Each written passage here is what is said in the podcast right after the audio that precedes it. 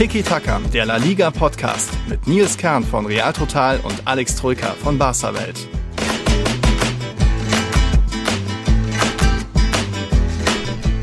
Super Copa und Super Classico. Meiner Meinung nach war das ja der beste Classico, wenn nicht sogar der geilste Classico, seit Cristiano Ronaldo weg ist. Danach, die waren ja ein bisschen langweilig. Darüber wollen wir heute reden. Hallo, ich bin der Nils, äh, kurz, fast auch schon auf dem Weg ins Krankenhaus. Aber ein Quickie Tiki Taka zur Super Copa und was sonst noch so in Spanien los ist, geht natürlich. Also, moin Alex. Servus, Grüße. Ähm, Servus.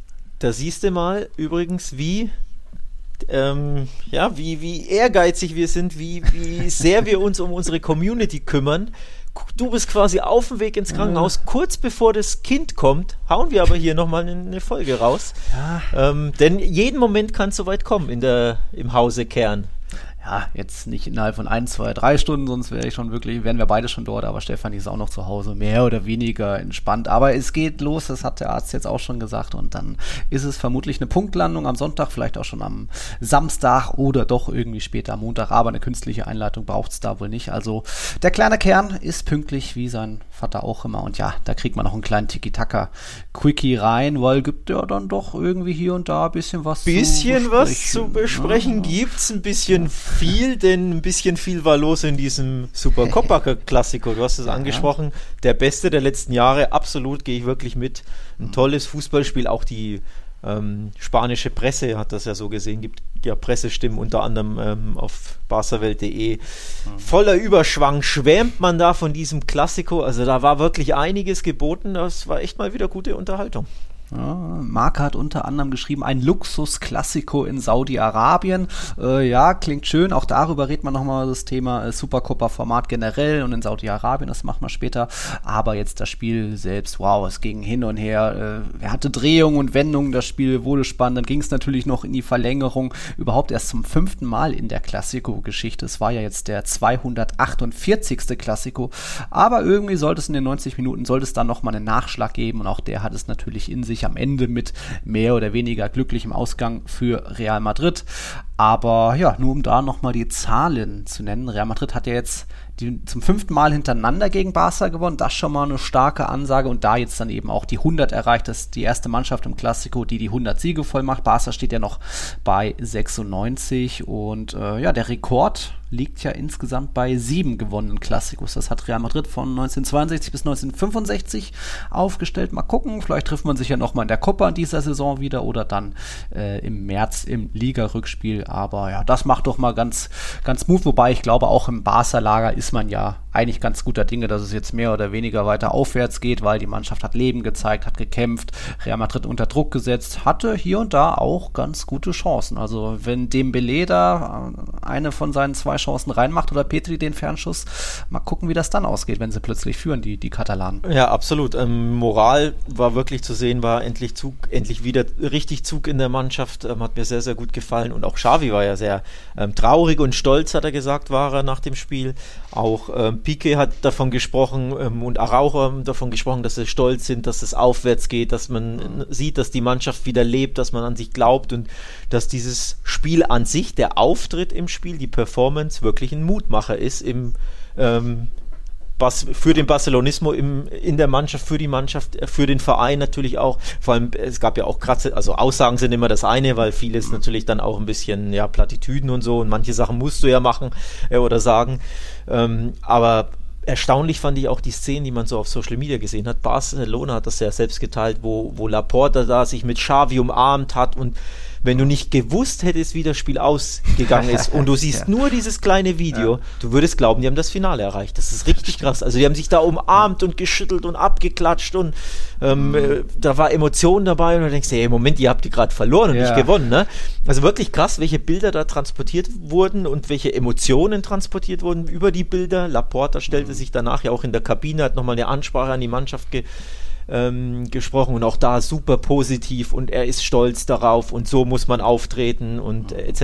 etc. Also wirklich krass, denn am Ende war es ja trotzdem eine Klassiker-Niederlage, also bitter, ja. aber der Auftritt macht wirklich mega Mut und ja, mhm. das glaube ich, nimmt Barca wirklich mit aus dem Spiel.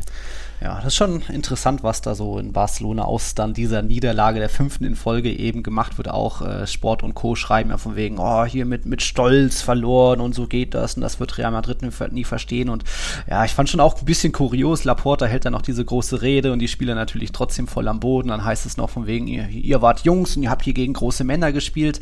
Äh, ja, aber sowohl bei Real Madrid als auch beim FC Barcelona gibt es Spieler mit äh, einer 3 vorne im Alter. Also es ist ja nicht nur, dass da irgendwie nur Petris bei Barca stehen mit dann auch noch Busquets und so weiter. Ich glaube, der Schnitt der Startelf war bei beiden Mannschaften so um die 27 rum. Das war jetzt dann nicht so, dass man da irgendwie, dass die beiden Mannschaften Welten auseinander waren. Real Madrid hat ja auch ein paar junge Spieler mit irgendwie auch noch Valverde und Kamavinga, die dann reinkamen. Ähm, ich sag schon auch, Barca war gut und äh, hat auch Real Madrid ordentlich unter Druck gesetzt, aber irgendwo war das ja auch Real Madrids Taktik, sich einfach ein bisschen hinten eher reinziehen. Man kann nicht äh, Barcelona unbedingt im Ballbesitz schlagen, dass man selbst irgendwie 60 oder 70 Prozent Ballbesitz hat, sondern eher die ein bisschen kommen lassen. Und da hat man ja gleich in der ersten Hälfte ähm, gesehen, dass da Luka Modric so zweimal Vinicius schickt, einmal noch äh, Asensio schickt, also dass man da schon drauf spekuliert hat, lass mal die alten Piquet und Alves irgendwie ein bisschen rausrücken und dann einen langen Ball. Sprich, das war auch schon so ein bisschen man hat das schon so einkalkuliert, dass auch Barcelona am Ende sechs Abschlüsse aufs Tor haben würde. Ja, Real Madrid hatte trotzdem acht. Und wenn jetzt so der Benzema Pfostenschuss oder auch diese natürlich tausendprozentige von Rodrigo am Ende noch reingehen, dann geht das Ergebnis, sieht das auch noch ein bisschen deutlicher aus. Ich weiß nicht, ob da die Stimmung dann ähnlich wäre, aber so ist es eine knappe Niederlage. Äh, in einem Ligaspiel wäre ein Unentschieden wahrscheinlich trotzdem verdient gewesen, weil Barca eine richtig starke Phase hatte, so um den Halbzeitpfiff rum. Aber was da jetzt aktuell draus gemacht wird, naja, ähm, es ist halt, bleibt halt aktuell nicht viel übrig für Barca, deswegen gönne ich euch das mal. Äh, Thema Altersschnitt, Dani Alves hebt den natürlich enorm, ne? Ja. Das sollte man auch ja. nicht vergessen. Also ja. einfach, wenn der nicht auf dem Platz stünde, wäre er nochmal wesentlich anders. Ähm, ja, grundsätzlich vom Spiel her, ich fand es interessant, dass es wirklich verschiedene Phasen gab mhm. in jeder Halbzeit, wo so 20 Minuten lang eine Mannschaft wirklich deutlich besser war, mehr vom Spiel hatte und dass sich das so abgewechselt hat. Also ich fand die erste ja ähm, Halbzeit von Real Madrid bis zum Führungstor. Real wirklich wesentlich ja. besser, reifer, klüger auch im Spiel, abgezockter durch ja. ihr Umschaltspiel. Barca kam gar nicht rein, hatte auch nicht wirklich viel den Ball oder so, dass sie dominant mhm. sind, sondern hatte wirklich Probleme. Irgendwo war das Vinicius-Tor folgerichtig, fand ich. Also man, man sah das, es ist ja drei, viermal gestartet ja. und es gab diese Asensio-Schüsse, die er auch sehr gut kann, genau. die er halt jeweils verzogen hat, aber wo er niemals so frei zum Schuss kommen darf. Also da hat der Barca ja auch ein bisschen Glück. Und dann mit dem Tor, also das Tor war verdient, lag irgendwo so ein bisschen in der Luft, weil du gemerkt hast, boah, die eine Mannschaft ist da wirklich reifer, klüger. Und dann aber plötzlich denkt sich Real, was sie oft machen im Klassiko, ja, wir führen jetzt und jetzt kontern wir nur noch und warten völlig ab. Und mhm. da kamen dann wieder zwei Sachen zueinander, nämlich das eine, dieses Abwarte-Konterspiel, was ja Real trotzdem super, super beherrscht, aber gleichzeitig ist Barca auch wirklich aufgewacht durch dieses Gegentor und hab, hat ab dann bis zur Halbzeit wesentlich besser gespielt, sodass ja. du sagen kannst, okay, dieser Ausgleich war vielleicht ein bisschen lucky, weil es war ja ein absolutes Lucky Luke-Tor, also wirklich ein Duseltor, aber die Mannschaft hat sich für diese starke Phase belohnt nach dem Gegentreffer. So, also du hattest schon in genau. Halbzeit 1 diese zwei Phasen und kurioserweise kam dann Barca viel, viel besser aus der Halbzeit, so bis zur, weiß ich gar nicht, so 60. plus mhm. minus. Mhm. War da wesentlich besser, war da fand ich ziemlich nah dran am 2-1, Pedri-Chance, ne? Der, ja. die, ich habe den fast schon drin gesehen. Und dann plötzlich kam er wieder real wesentlich besser. Also dann war die starke Barca-Phase wieder weg, so ab der 60., 65. Ja. Dann kam wieder Real, wo dann Benzema seinen Pfostenschuss hatte und dann auch das Tor fiel. Und bis zum Tor war dann wieder Real wesentlich besser. Und dann, Schlussphase gehörte wieder Barca. ähm, also so wirklich, muss ein Klassiker sein. Äh, wirklich krass auch, ne? dass, dass wirklich eine Mannschaft auch nicht, ja, immer wieder, dass das komplett abgerissen ist. Das fand ich sehr ja. interessant. Also es ging hin und ja. her und war wirklich krass, wie Barca auch, und da sind wir beim Thema Stolz und Loben etc. und Moral zeigen, wirklich je, mit jedem Gegentreffer sind die komplett aufgewacht mhm. und wirklich konnten den Schalter umstellen umstellen. Und das war in der Vergangenheit nicht immer so. Also vor allem ja. in der jüngsten Vergangenheit, auch unter Xavi, ne, wenn sie da ähm, gegen Mallorca 30 Minuten lang den Ball gar nicht hatten oder gegen Osasuna mhm. Gegentor kassierten, dann schwimmen sie etc. etc. Ja Das war jetzt eben anders, ne? Genau, Köpfe ja. nach unten und dann War verlieren irgendwie ihren, ihren Kopf ein bisschen und jetzt haben sie wirklich den Schalter mit, jeweils mit dem Gegentor komplett umstellen können und das finde ich ist das Mutmachende. Also nicht nur dann, natürlich, dass du dann auch die Treffer erzielst, das anzutrifft natürlich etc. etc. Aber auch ja. wirklich, dass du positiv reagierst auf Gegentreffer gegen eben Real Madrid, das ja mit Abstand laut Tabelle die beste Mannschaft Spaniens ist. Ne? Ist ja auch nicht irgendein Gegner. Das ist, glaube ich, das Mutmachende. Wirklich diese Reaktion, die die Mannschaft jeweils gezeigt hat. Ja, und wir hatten ja schon im Vorfeld gesagt, Real Madrid nicht nur die bessere Mannschaft, weil aktuell mehr Spieler zur Verfügung sind, sondern weil auch ähm, eben es den einen oder anderen Einzelspieler gibt, der noch besser in Form ist. Und da ist dann nicht nur ein Courtois zu erwähnen, sondern eben Benzema und Vinicius, die auch jetzt in diesem Klassiko wieder den Unterschied äh, ausgemacht haben, die ersten beiden Tore erzielt haben. Benzema und Vinicius stehen jetzt in dieser Saison wettbewerbsübergreifend bei 38 Toren, Barca bei 37 und mehr muss man da dann schon gar nicht sagen, wenn man man einen von den beiden schon hat, wäre Barca, glaube ich, dankbar einen Spieler, der so enorm in Form ist, der dir so viele Tore garantiert. Aber Real Madrid hat eben zwei. Das ist da schon mal dieser, dieser, dieser enorme Vorsprung. Wobei Luc de Jong ja jetzt auch drei Spiele hintereinander getroffen. Also es geht und hat er eigentlich auch geil reingemüllert. Also dieses typische Ding, lauern noch irgendwie auf den, genau. auf den Befreiungsschlag von Militao und einfach hinhalten. Rein, reingemüllert finde ich wirklich gut, weil ich habe genau sowas in einem WhatsApp-Chat mit zwei Kumpels geschrieben, ja. dass es natürlich Dusel ist, wenn du angeschossen wirst, aber wenn du darauf achtest, er lauert und er ja. provoziert das ja. Also er streckt genau. ja den Fuß aus, weil er wartet oder, oder antizipiert, dass er angeschossen werden genau. kann. Es ist eine aktive Aktion, die man so eben von dem Klasse-Stürmer irgendwie sich erhofft. Also mhm. aus einer nicht vorhandenen Chance irgendwie was zu machen. Dass er dann mhm. natürlich über die Linie hoppelt, ist Riesendusel, klar, aber er macht eben was dafür. Er wird nicht nur angeschossen und steht blöd im Raum, sondern er macht genau. eine aktive Szene. Und das kennt man normalerweise so von Müller. Also diese, diese Streetwise, diese Street Smarts, ne, dieser Fuß, ja. Fußball-IQ, diese ja, Bauernschleue oder diese Fuchsigkeit, nenn's wie du willst. Ne? Ja, ja, ja. Aber genau, ich hatte es auch an, an Thomas Müller, hat er mich auch erinnert, und auch ein mhm. Kumpel hat das geschrieben, das ist so eine Müller-Aktion. Es sieht blöd aus, es ist komisch, mm, es ist Glück, aber er will das ja, ja irgendwo auch. Genau. Also wirklich eine coole, coole Aktion, muss man ihn echt mal loben und vor allem müssen wir ihn äh, A loben und B uns ein bisschen entschuldigen. Ne? Wir ja. hatten ihn sehr stark kritisiert, nicht nur ja. du, sondern ich auch. Ja. Aktuell ist er wirklich in grandioser Form. Also das Tor ist das eine, aber er hat ja auch das vor zwei Kopfballchancen wieder. Ne? Das mhm. soll man ja auch nicht vergessen. Die, die, klar nicht ganz so äh, wuchtig waren. Also Couture hat ja beide mhm. recht klar gehalten, aber mhm. trotzdem waren das die besten Chancen im ganzen Spiel und er hat sich wieder durchgesetzt. Barca ja. hat auch, da muss man auch Barca ein bisschen loben oder Xavi, das Spiel so ein bisschen auf Luc de Jong angepasst, dass sie mhm. zu Chancen kommen, dass er zu Chancen kommt, ist ja auch positiv. Also da ist wirklich ähm, ja, ein Turnaround zu sehen, was Luc de Jongs Kampagne bei Barca betrifft. Das ist schon erstaunlich. Hätte ich so nie gedacht, um ehrlich zu sein. Ja, äh, bei ihm muss man da eben auch löblich erwähnen. Man merkt schon, die, mit der Qualität reicht es natürlich nicht. Ist es nicht dieser typische Barca-Spieler, aber weil er eben in genau diesen Aktionen nicht abschaltet, nicht aufhört und irgendwie gleich umdreht, um zurückzujoggen, ist er einfach immer da und wach und konzentriert und brennt noch weiter. Also darf, dafür Respekt für die Aktion. Das war absolute Absicht. Und ja, so kann er Barca auch weiterhelfen mit jetzt drei Toren hin, äh, in drei Spielen.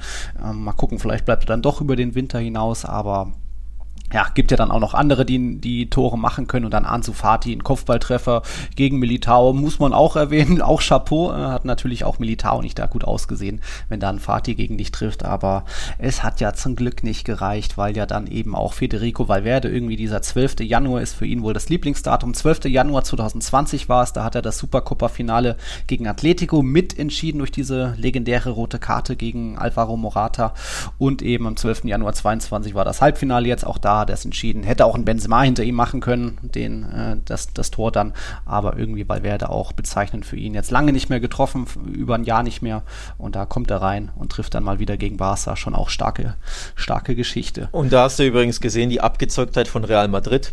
Grundsätzlich, ja. die ähm, Abgezocktheit auch bei diesen Kontern, die sie einfach so, so super fahren und irgendwo auch die ja, fehlende Abgezocktheit bei Barca, der fehlende mhm Erfahrung vielleicht auch, wobei klar, du hast Busquets und Piquet und wie sie alle heißen, die erfahren genug sein sollten, aber trotzdem rennen sie da ins offene Messer und zwar völlig unnötig. Also es steht 2 ja. zu 2, es ist Verlängerung ja. und die rennen da völlig nach vorne und hinten stehen dann drei Mann und sie werden ausgekontert. Nochmal einem Stand von 2 zu 2, wie kennst du dich dann deine Verlängerung ja. auskontern lassen? Also das war einfach viel zu viel Risiko genommen, wirklich viel zu stürmisch nach vorne und das hat sich gerecht und im Endeffekt war wirklich dieser Konter der einzige Unterschied in diesem Spiel zwischen den beiden Mannschaften.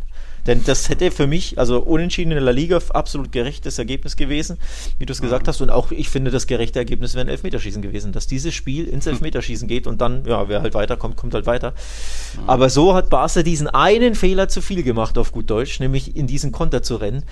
Und klar, vorne dieses eine Ding dann nicht gemacht durch ne, Abde hatte ja auch einen guten Schuss, der daneben rauscht. Mhm. Und ähm, Dembele kurz vor Schluss ja, wo er dann noch abgedrängt wird oder gestört wird. Also es waren wirklich mhm. Minimale Unterschiede zu sehen in, in diesem Duell. Und das hätte man ja vorm Spiel so auch nicht unbedingt gedacht. Ne? Nö, haben ja bei uns auch der eine oder andere äh, Real-Totalleser hat schon irgendwie 4-0, 5-1 getippt oder so. Ich war immerhin nur bei einem 2-0. Ich habe schon gedacht, Real Madrid wird auf Konter lauern, das ein bisschen souverän lösen, aber Star Barca dann doch so viel Druck ausübt und selbst noch zu Chancen kommt. Gut, Alaba kurzfristig ausgefallen. Da war dann hier und da doch ein bisschen Unordnung, wenn auch ein Fatih eben da zum Kopfball kommt. Äh, Luc de Jong öfter mal sich zwischen die beiden Innenverteidiger gestohlen. Das geht besser. Aber am Ende eben, muss man glaube ich auch sagen, Klassiko sehr geil war es vielleicht auch, weil es weniger ganz große Aufreger gab. Also hier und da hätte man natürlich eine gelbe Karte mal mehr geben können und so weiter, wie auch Vinicius gefault wurde. Ich glaube, so der einzige kleinere Aufreger, der jetzt nicht so mega viral gegangen ist, war vielleicht in der Aktion auch irgendwie Vinicius startet und Busquets hat so ein bisschen den Arm ausgefahren, aber war dann jetzt auch noch so an der Mittellinie der Ball weit weg, jetzt auch nicht unbedingt eine Rotszene, aber der Schiedsrichter lief das halt bewusst laufen, ist jetzt vermutlich auch nicht mehr groß in Erinnerung. Doch, doch, ich, ich weiß schon, die, die, Szene war halt, er wollte ihn halt ein bisschen stören und ich glaube, er ja. hat in so einem Hals oder Oberkörper oder so irgendwas gewischt. Ob du da Geld gibst oder nicht, ist ja im Endeffekt ja. wurscht. Also klar kannst du sagen, taktisches Foul.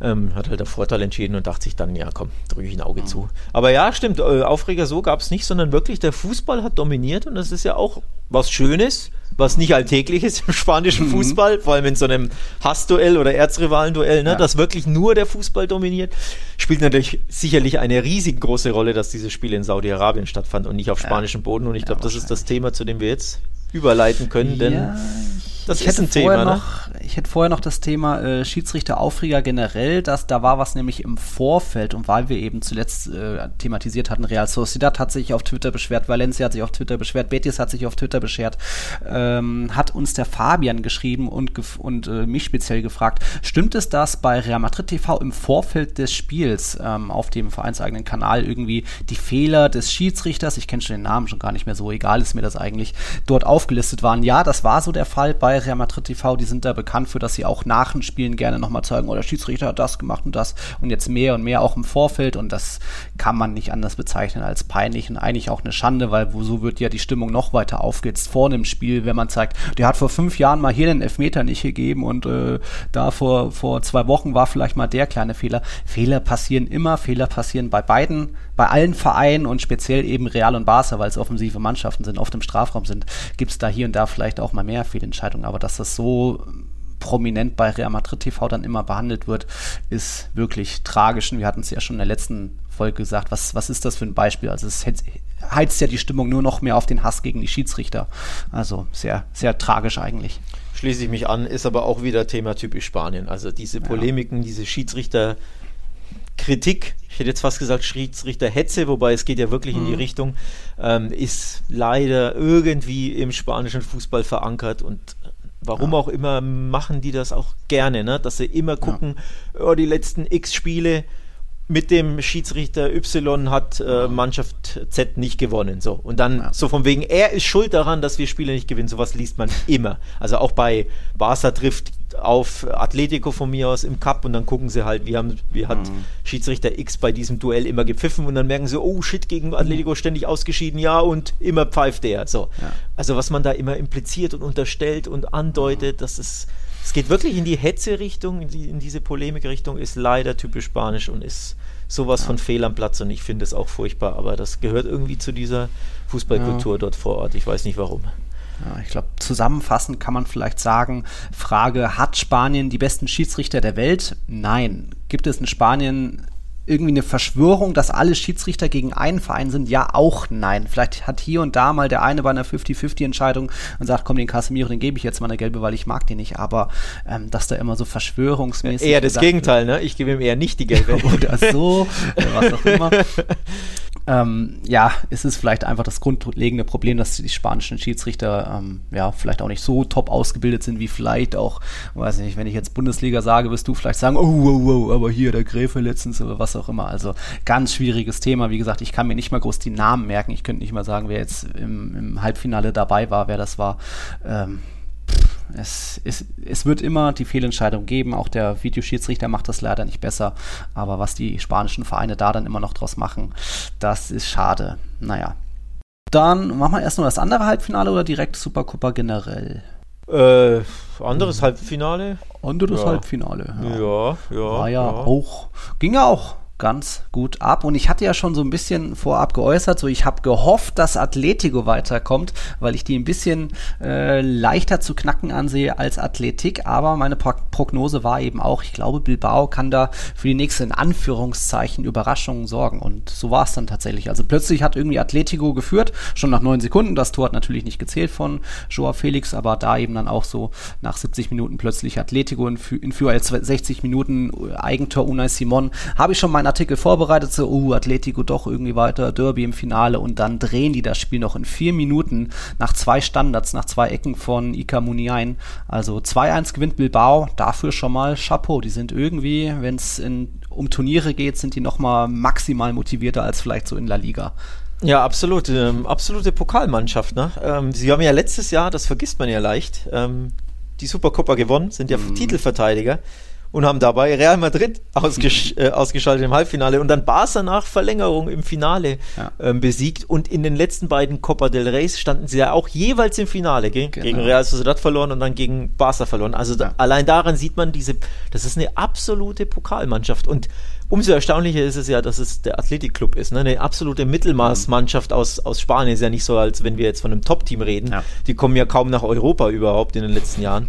Es ist wirklich krass, wie diese in diesen Wettbewerben, wie A, wie schwer sie da zu eliminieren sind und B, wie sehr sie sich da immer reinbeißen und ja. 110, 120, 130 Prozent geben, auch wenn sie ja immer wesentlich schwächer sind als der Gegner.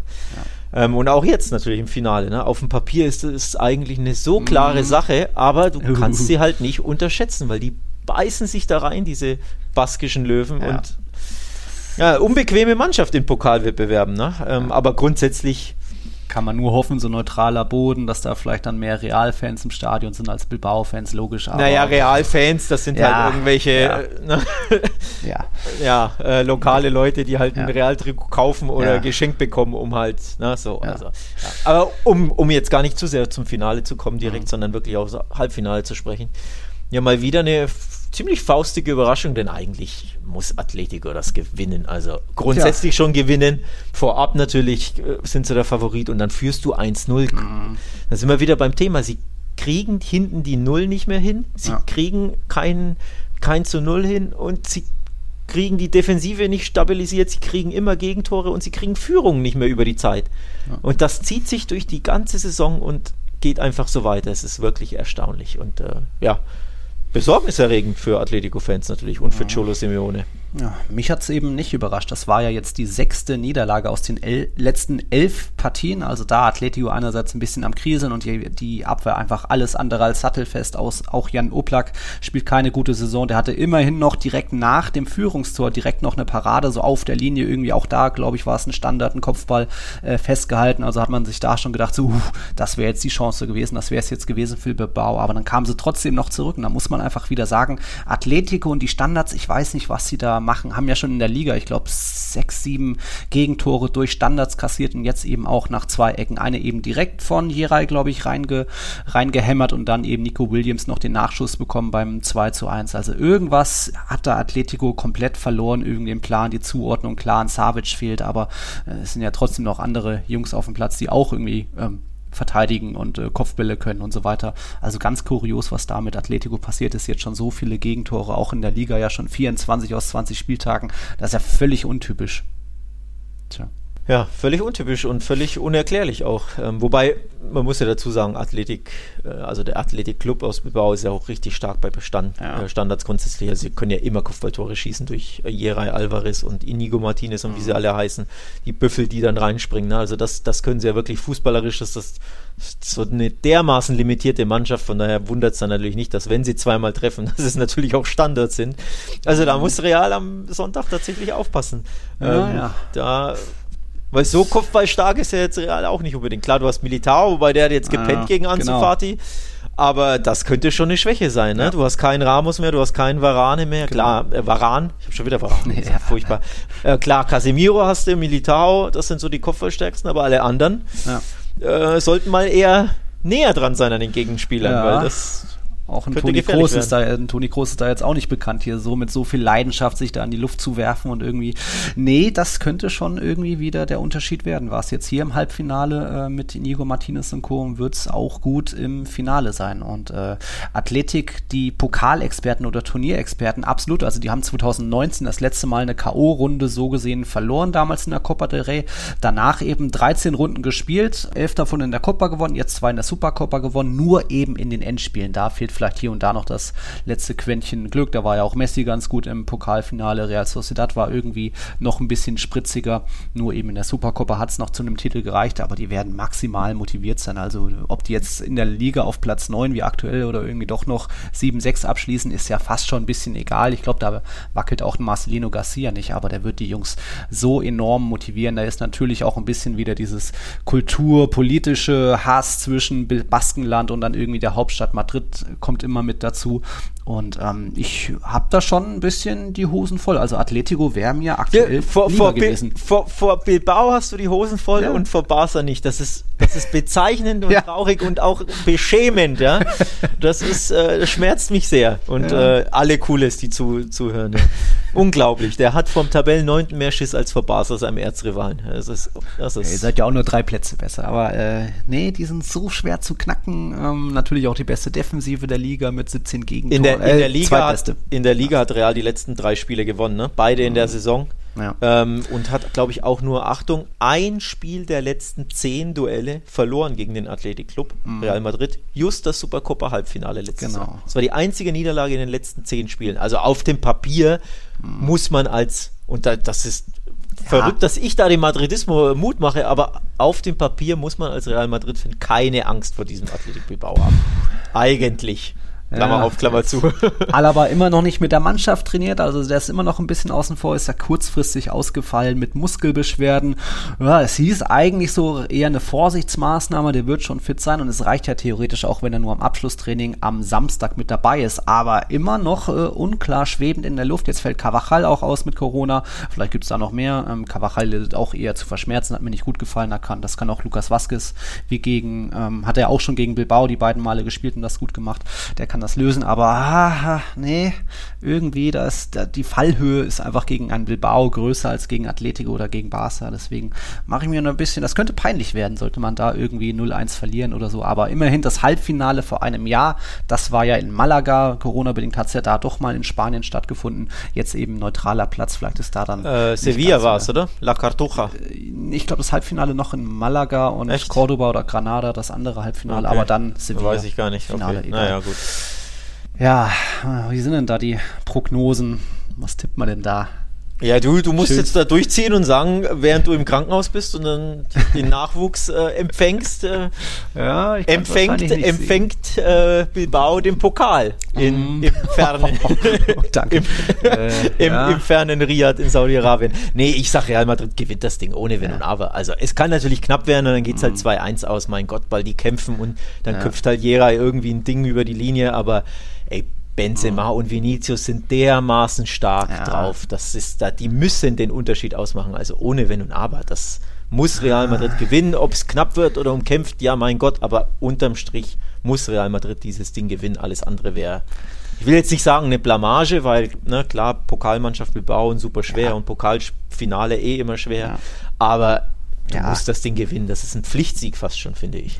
Eigentlich ja. Real Madrid ist da ja auch genauso Finalexperte und hat natürlich auch schon einige gewonnen und mit die geringste Finalniederlagenquote jetzt äh, auf die Supercopa betrachtet. Ich habe eben auch so ein bisschen Angst, gesunden Respekt vor Marcelino Garcia. Ich schätze den sehr als Trainer. Ich glaube, der wird sich da auch noch irgendwas gut überlegen, die Mannschaft genau richtig einstellen, extra motivieren und ja, hat schon gegen Barca damals mit Valencia gereicht in der Copa del Rey im Finale, hat gegen Barca gereicht in das, im Supercopa-Finale. Die anderen beiden Pokalfinals eben ähm, gingen verloren, aber ja, es muss Real Madrid gewinnen. Dafür ist die Mannschaft zu gut drauf eigentlich und auch Groß und Modric und haben jetzt ja auch so gesehen auch einen Tag länger Pause, aber dafür haben sie eine Verlängerung gespielt. Da hat man schon Benzema angemerkt, so viel Kondition ist da nicht mehr. Aber muss man gewinnen. Äh, aber ob ich jetzt irgendwie 1-0 sage in 90 Minuten, ist mutig. Also es kann auch irgendwie Verlängerung geben, wenn da auch Real Madrid ein bisschen vorsichtiger das angeht, wieder eher vielleicht schaut, dass der Gegner vielleicht mal rausrückt, äh, dass der vielleicht rausgelockt wird. Hm, machen die das? Ich, ich, so ich sag mal so, du solltest nicht in Rückstand geraten gegen die, weil ja. genau das ist ja passiert letztes Jahr im Halbfinale, wenn ich mich nicht hm, Raul Doppelpack. Und genau, dann und dann kam es ja nicht mehr zurück und dann hat das noch mehr Kräfte bei diesen baskischen ja. Löwen freigesetzt und die haben ja mit allem gekämpft. Also in Rückstand geraten wäre natürlich bitter und wird es zehnmal schwerer machen. Wenn du führst, ja. sieht das anders aus, weil die, nochmal, das ist keine sonderlich gute Fußballmannschaft. Die kommen über den mhm. Kampf, über das Lauf. Laufen über die Laufstärke, über ne, mhm. Fighting Spirit, aber wenn die selber Fußball spielen müssen, sprich wenn, wenn der Athletikclub hinten liegt und dann eben ein bisschen aufmachen muss, dann werden Vinicius und Benzema so viele Räume bekommen und Groß und Modric den Ball laufen lassen und dann wird das wesentlich leichter. Das heißt nicht, dass es leicht wird, aber eben das Spiel wird leichter. Sprich, aus Realsicht, du darfst nicht in Rückstand geraten, musst in Führung geraten. Ja. Das wäre die halbe Miete. In Rückstand wird es natürlich mhm. brutal, weil die geben 130 Prozent, ne, die, ja. die Basken, das ist Dann klar. Wie gegen Getafe, irgendwie darf man auch nicht in Führung gehen lassen, das ging ja auch schief. Egal, Bilbao will seine vierte Supercopa, die stehen bei drei, Real Madrid steht bei elf, äh, könnte eben auf Rekordsieger Barcelona mit 13 so gerade so in den Nacken rücken. Mal gucken, das letzte Finale, das es zwischen Real Madrid und dem Athletic Club gab, sind ja beides Liga-Dinos noch nie abgestiegen. Das ist eine Weile her, das war 1958 ein Pokalfinale und damals eben auch Bilbao gewonnen gewonnen, sogar im Bernabeu, sogar mit 2 zu 0. Also, haha, das könnte, könnte ein schlimmer Sonntag werden. Da bin ich vielleicht gar nicht so traurig drum, wenn ich irgendwie Besseres zu tun habe mit irgendwie sich um Baby und Mama kümmern. Aber mal schauen, wann das da soweit ist. Finale haben wir sonst nichts mehr. Dann können wir nur noch sagen, Supercopa generell ist jetzt das dritte Mal, dass dieses reformierte Format als Final Four Turnier stattgefunden hat oder stattfindet. Und ja, zum dritten Mal stehen im Finale weder der Meister noch der Pokalsieger. Spricht das jetzt für oder gegen dieses Final Four Format? Für. Weil es ja, weil, ja, weil es Spannung pur ist, weil es ja. unvorhersehbar ist, weil es dramatisch ist, weil es dramatische Spiele auch grundsätzlich gab. Guck einfach mal auf die Ergebnisse. Ne? Wir ja, hatten ähm, jetzt eine Verlängerung. Wir hatten letztes Jahr äh, ein Elfmeterschießen bei äh, Barca gegen Real Sociedad. Mhm. Wir hatten eine Verlängerung im Finale bei Barca gegen Athletic Bilbao. Also viel enger, spannender können ja diese Supercopa-Spiele gar nicht sein. Und das spricht mhm. ja schon da auch dafür übrigens, dass diese Mann, die Mannschaften dieses Ding ernst nehmen. Deswegen versuche ich das immer Leuten zu erklären, die in, Deutschland Freunde von mir oder grundsätzlich mhm. auch, wenn ich bei Sportradio Deutschland oder wo auch immer zugeschaltet mhm. bin. Der Deutsche denkt sich immer, ja, Superpokal, das interessiert doch keinen. Ja, in Deutschland ist das so. In der Bundesliga interessiert sich ja. niemand für den Supercup, weil der auch vor der Saison ist und ja. immer in ja. Dortmund, es ist immer Dortmund-Bayern, das ist ja wirklich einfach ein Traditionsfreundschaftsspiel, mehr nicht. Und immer gewinnen die Bayern. Nee, die Supercopa in Spanien, die bedeutet den Verein viel, viel, viel mehr. Allein schon den Basken, weil das immer die einzige Chance ist, für die einen Titel zu gewinnen. In 40, 50 Jahren gefühlt, ne, weil du ja in La Liga keine Chance hast. Und weil du oft diese Hass- äh, Erzrivalen-Duelle hast, wie jetzt ein Klassiko oder wie letztes Jahr das Derby im Finale, wo dann die mhm. Mannschaften auch einfach nochmal mehr Prozente geben, weil eben der Erzrivale dir gegenübersteht. Final Four macht es natürlich auch spannend grundsätzlich, ne, dass es ein kleines Turnier ist. Also da ist wirklich immer Brisanz in diesem Format drin und fußballerisch ist das eine tolle Sache. Nur halt leider findet es nicht in Spanien statt. Das ist so der Wermutstropfen oder der bittere ja. Beigeschmack.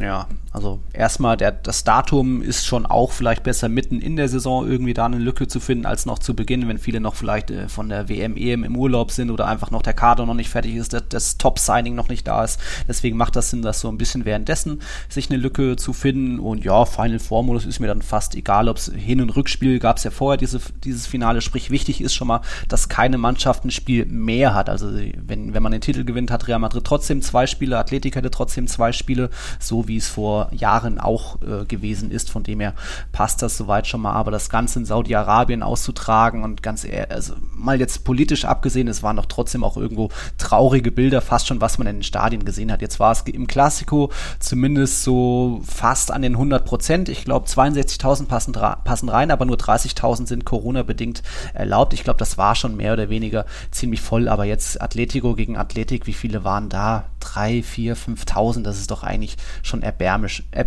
äh, erbärmlich, so, so wenig Fans irgendwie da zu einem Halbfinale anzulocken. Also das muss wie letztes Jahr in, wie gesagt, Malaga, Andalusien äh, stattfinden, dann könnte auch nochmal neutrale Fans überall hinkommen, die Stadien sind voll, dann hätte man wirklich äh, auch ein angemessenes Publikum, aber das irgendwie in Saudi-Arabien zwei Stunden voraus äh, stattfinden zu lassen. Jetzt gibt es den ersten positiven bei Real, Dani Carvajal. Wer weiß, rein spekulativ, ob das auch in Spanien passiert wäre, also irgendwie, nee.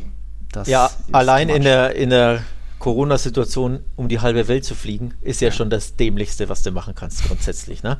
Dann, also unabhängig von Spiel findet nicht im eigenen Land statt, das ist ja ein Thema für mhm. sich, aber allein schon während der Corona-Pandemie ist das ja, ne? So. Und dann natürlich, ja, die politische Komponente oder grundsätzlich ich fange mal anders an. Ich bin 100% bei Raúl Garcia, was er gesagt hat vor dem Halbfinale, mhm. nämlich wir spielen um einen spanischen Pokal und tragen den nicht auf spanischem Boden aus. Mhm. Das ist doch, damit ist ja schon alles gesagt. Hier regiert einfach nur das Geld, monetäre, ja. finanzielle Interessen. Ja. Man verkauft quasi so gesehen die Seele, wenn man so möchte.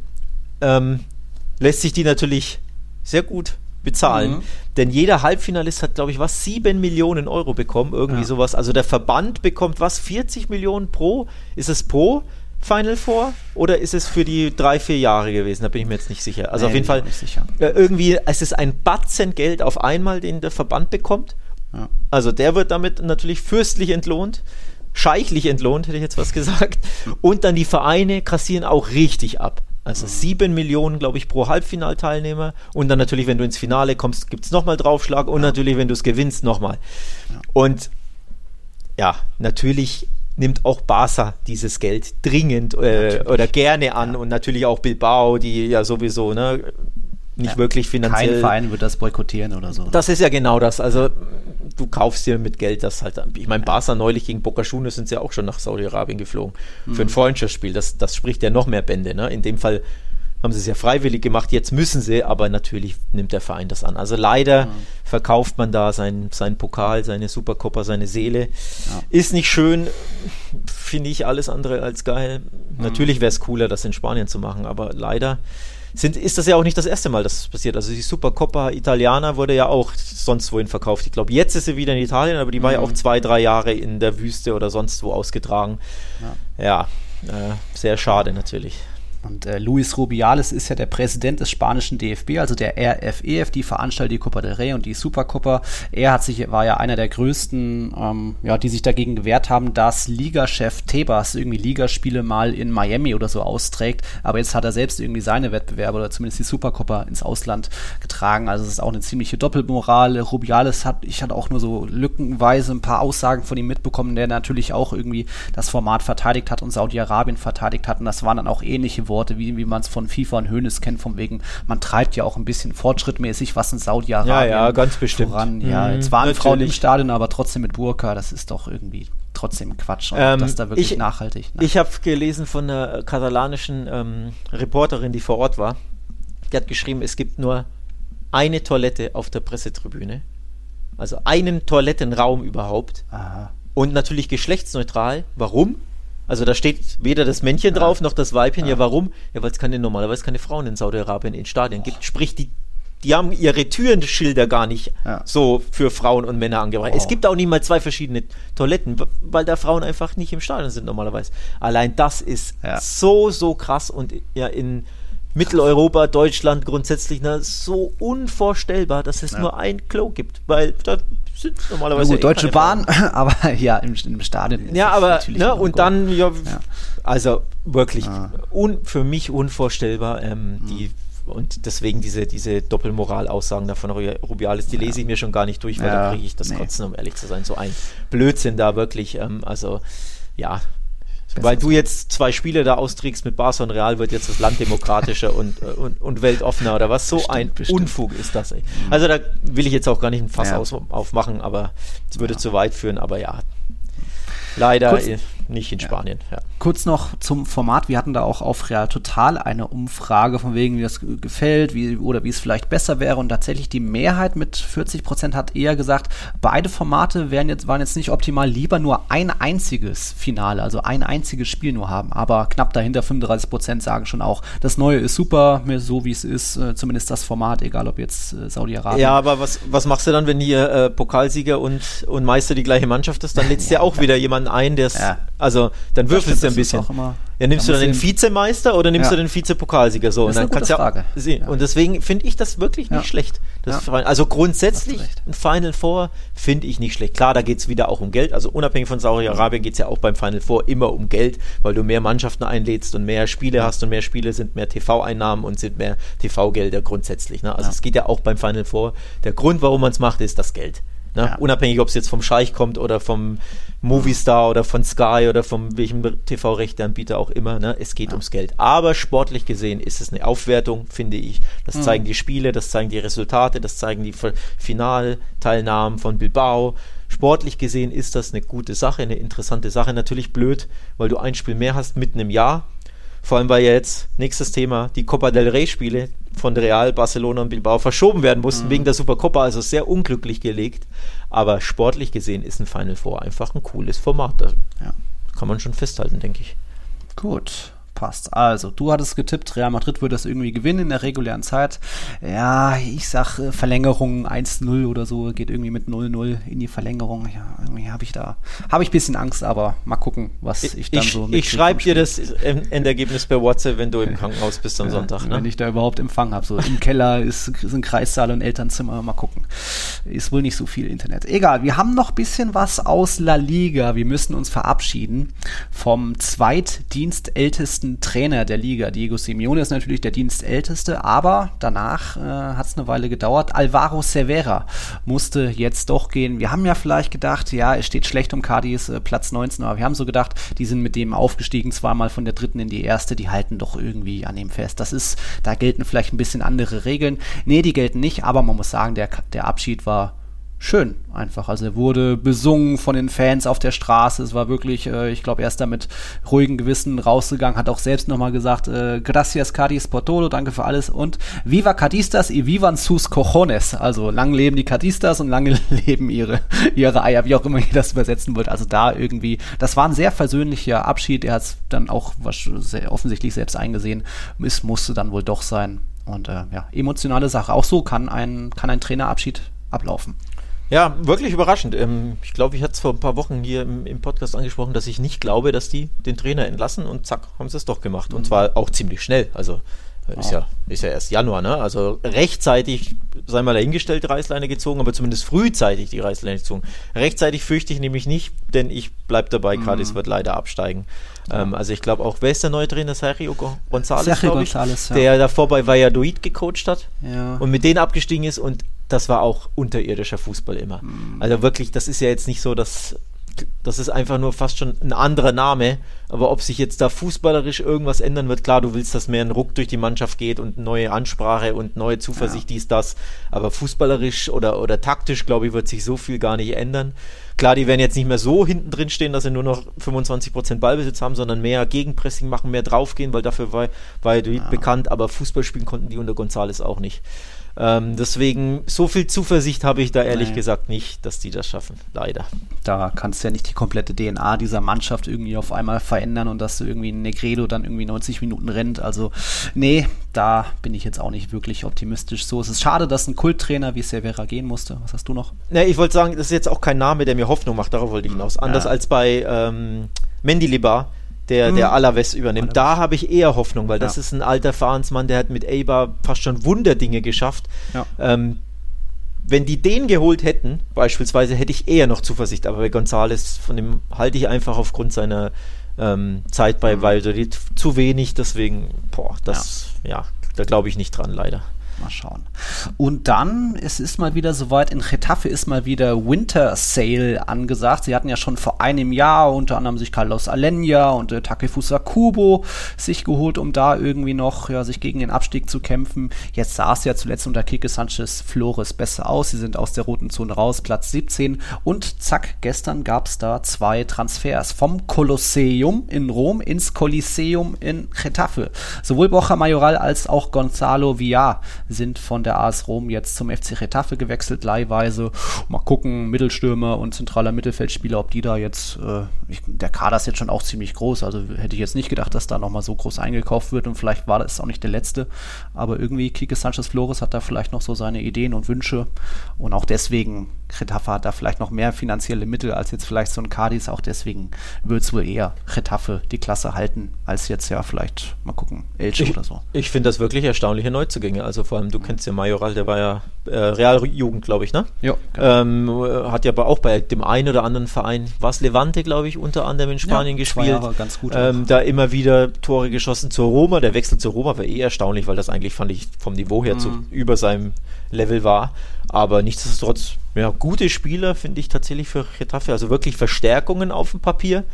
Ähm, von daher gute Transfers und ja, muss ich leider loben, denn äh, erhöht natürlich die Wahrscheinlichkeit, dass Getafe die Klasse hält. Und darüber bin ich dann nicht ganz so happy. Ja, wirst du wohl noch ein Jahr weiter mit denen auskommen müssen, aber es ist ja trotzdem ein Punkt nur vor, aller bis vor dem 18.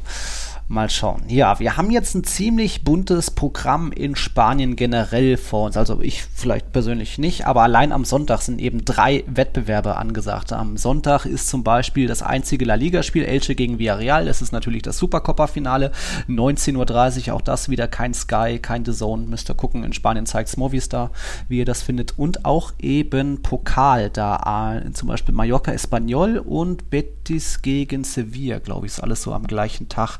Das macht's ziemlich bunt. Nee, äh, Atletico Baleares gegen Valencia, der Drittligist, ist da am Sonntag noch dran. Samstag, Samstagabend ist das Derby Sevillano Ja. zwischen Betis und Sevilla in der Copa. Also da werden die Fetzen fliegen. Lecco mio, da, da habe ich Bock drauf, ey. Wirklich, das, das, das das, wird wir- wirklich knallig. Ja. Ja. also Copa jetzt am Wochenende und auch unter der Woche wieder, denn Mhm. Ja. dann kommen die Saudi-Arabier zurück. also Real, Barcelona, Atletico und ähm, der Athletic Club Ja. spielen dann am Mittwoch und am Donnerstag ihre Copa-Spiele aus. Ja, Atletico am Mittwoch bei Real Sociedad und dann am Donnerstag Elche gegen Real um 19.30 Uhr und dann ihr, glaube ich, in Bilbao um 21 Uhr oder so. Ähm, ja, zwischendurch dann nochmal andere Ligaspiele und dann geht es natürlich weiter mit Ligaspielen. Also jetzt ziemlich buntes Programm, so richtig blickt man da eh nicht durch. Der 21. Spieltag hat wieder auch nur, ein Spiel hat ja schon stattgefunden, Real gegen Bilbao und andere Spiele finden noch nicht statt, sind verschoben in den Februar oder so. Bäh. Ja, das wird lustig. Wir müssen auch noch einen neuen Patreon begrüßen. Das ist der Tarik Benzema. Da muss ich, glaube ich, nicht erzählen, von welchem Verein er Fan ist. Er hat uns auch geschrieben, ich wollte mich auf diesem Wege nur kurz für alle eure Podcasts bedanken, besonders dir, Nils. Als Madridista verpasse ich natürlich keines deiner Vlogs oder dritten Halbseiten. Danke, Tarik, freut mich sehr. Ähm, ja, dann auch da willkommen und ansonsten sind wir, glaube ich, durch jetzt mit diesem mehr oder weniger Quickie, oder? Ja, Quickie war es natürlich mal wieder nicht hier. Dreiviertel, dreiviertel Stunde schon wieder aufgenommen. ähm, nee, thematisch sind wir am Ende. Mit dem Latein weiß ich nicht. Nächste Folge übrigens, die kommt dann wahrscheinlich in einer Woche am Freitag. Also Ja. sprich, äh, jetzt Copa del Rey, Wochenende, Super Copa, du hast äh, Vaterfreuden. Ja. Ähm, am voraussichtlich Sonntag bist dann da ein paar Tage eingespannt, Genau. äh, buchst- wortwörtlich eingespannt im, im Krankenhaus. Dementsprechend, Ja. bis du zurückkommst, dies, das. Und Ja. dann warten wir eh die äh, Copa del Rey Spiele zwischen äh, Real Sociedad und Atletico, zwischen Athletic Bilbao und Barca und zwischen Elche und Real Madrid ab, Genau. also Montag und Donnerstag. Sprich, wir nehmen dann wieder danach Hm. Am Freitag aus, voraussichtlich, wenn Ja. bei euch in Familie Ja. Kern alles glatt Genau. läuft, etc. Also liebe Hörer, behaltet da ähm, Social Media im Blick, damit ihr da genau Bescheid wisst, ähm, wann die nächste Folge kommt.